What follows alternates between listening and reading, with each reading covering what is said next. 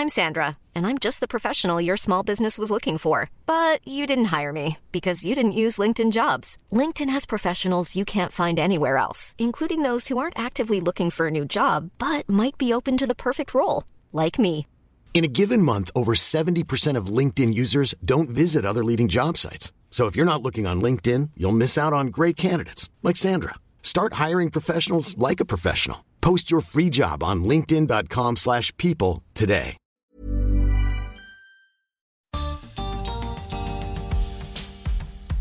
¿Podemos valorar la libertad de otras especies tanto como la de los humanos? Bienvenidos al podcast de TED en español. Soy Jerry Garbulski. En su charla en TEDx Eixample Salón, la activista Olivia Mandle nos hace pensar sobre la importancia de los derechos de los animales a través de su experiencia en España, un país que ella describe como la cárcel de delfines más grande de la Unión Europea.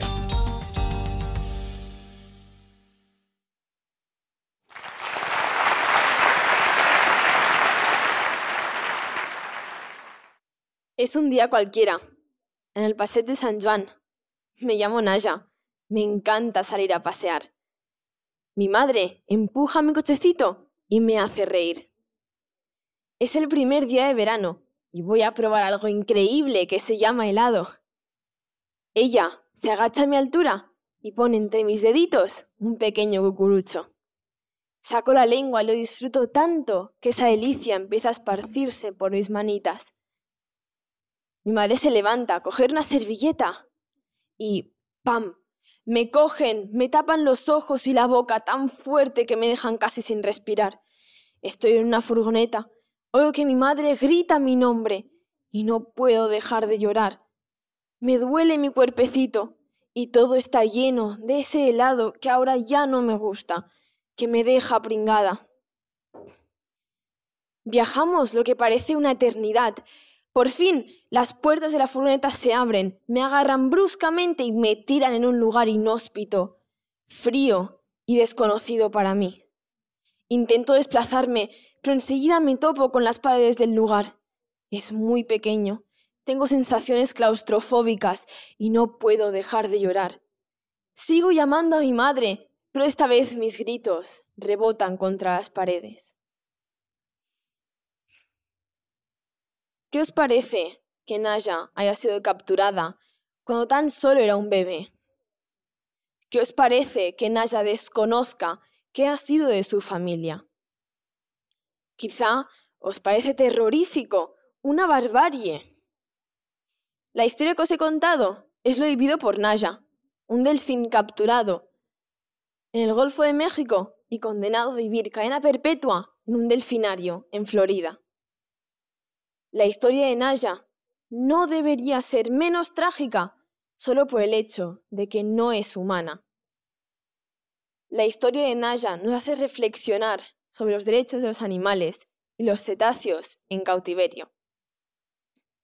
¿Sabías que España es la mayor cárcel de delfines en toda la Unión Europea? Con sus 10 delfinarios y más de 100 cetáceos en cautiverio, entre delfines, orcas y belugas, España es el líder indiscutible en la Unión Europea de países que roban la libertad a estos animales tan inteligentes. Y además tenemos la gran vergüenza de ser el sexto país a nivel mundial con más delfines en cautiverio, después de países como los Estados Unidos, Rusia o China.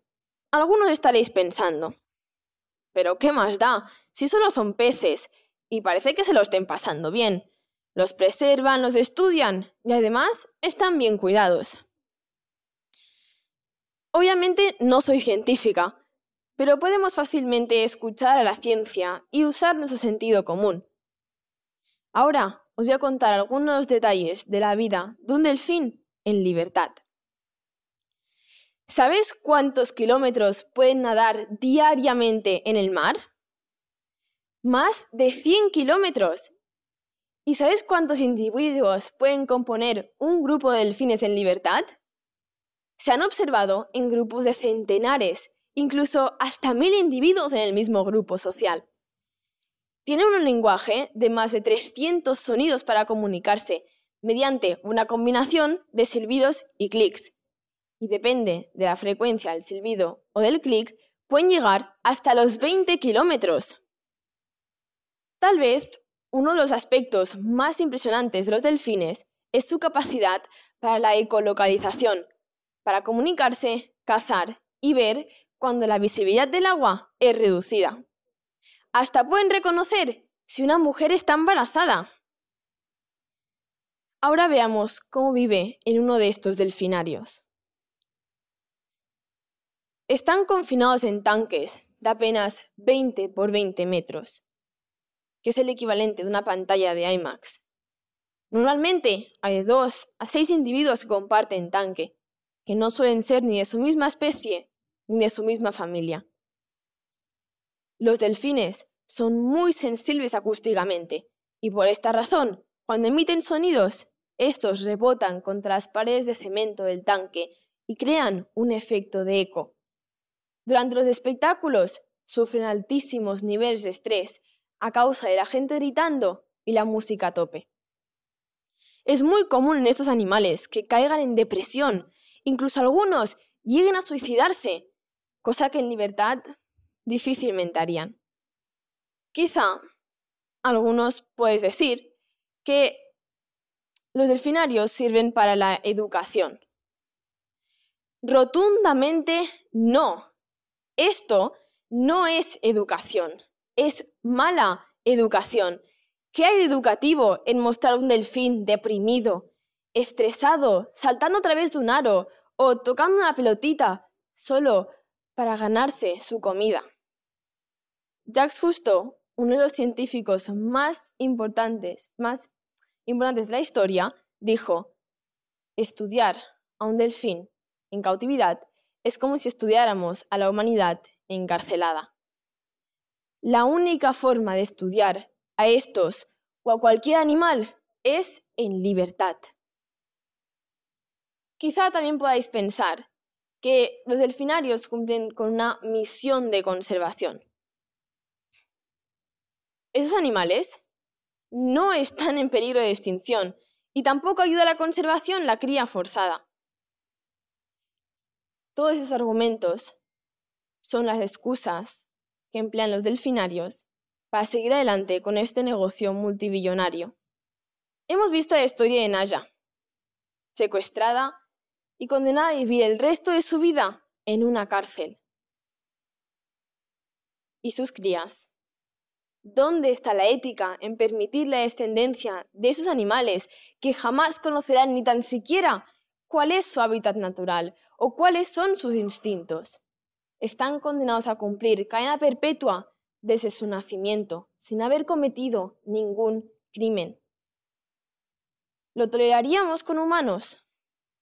Recordad la frase de Jacques Cousteau.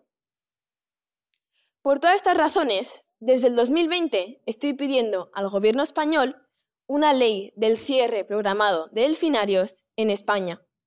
Actualmente tengo más de 116.000 firmas y el apoyo de organizaciones y científicos de renombre vinculadas al medio marino y a los cetáceos.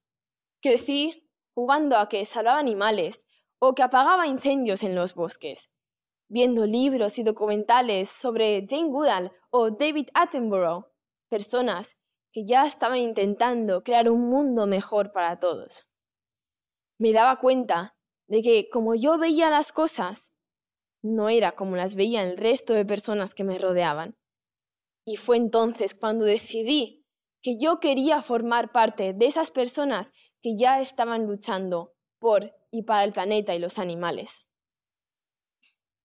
Pero el problema es que nuestra relación con la naturaleza está rota.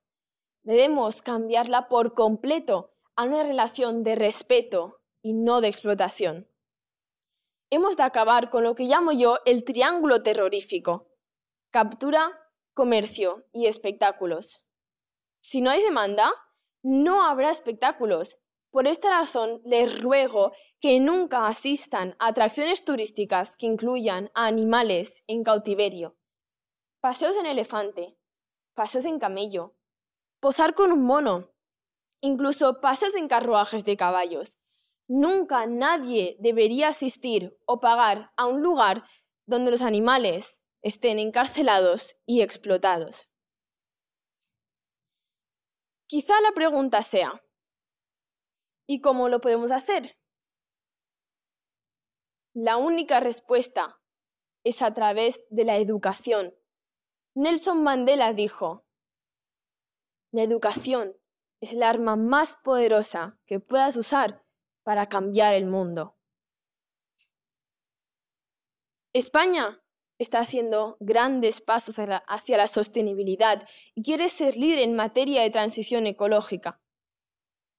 Pero no podrá serlo si sigue siendo la mayor cárcel de delfines en toda la Unión Europea. En muchos países de nuestro alrededor ya han legislado este cambio. Hemos visto la historia de Naya, la pobre delfín secuestrada y cumpliendo cadena perpetua en un delfinario. ¿Y si os digo que Naya tenía un hermanito, que escapó de sus cazadores y ahora vive feliz, disfrutando con su familia y su grupo, en libertad, donde debe de ser, en el mar abierto? ¿Con qué imagen nos queremos quedar? ¿Qué queremos enseñar a nuestros hermanos, hijos, nietos? Es hora de dejar de tratar a esos animales como objetos y tratarles con el respeto y la dignidad que se merecen. Dejarles vivir en paz, en libertad, en su hogar. La decisión es nuestra. El poder está en nuestras manos, en nuestras decisiones. Sin duda podemos cambiar la mirada con la que convivimos con el resto de seres vivos con los que compartimos este planeta. ¿Y tú? ¿Qué vas a hacer para lograrlo?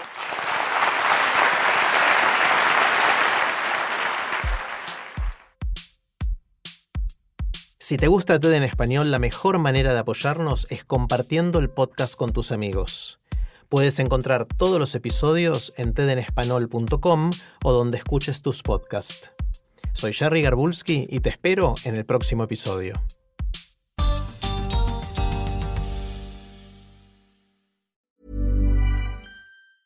Hi, this is Matt and Sean from Two Black Guys with Good Credit. If you own or operate a business, whether it's a local operation or a global corporation, partnering with Bank of America could be your smartest move. By teaming with Bank of America, you'll enjoy exclusive digital tools, award winning insights, and business solutions so powerful you'll make every move matter. Position your business to capitalize on opportunity in a moment's notice. Visit bankofamerica.com slash banking for business to learn more. What would you like the power to do? Bank of America, N.A., copyright 2024.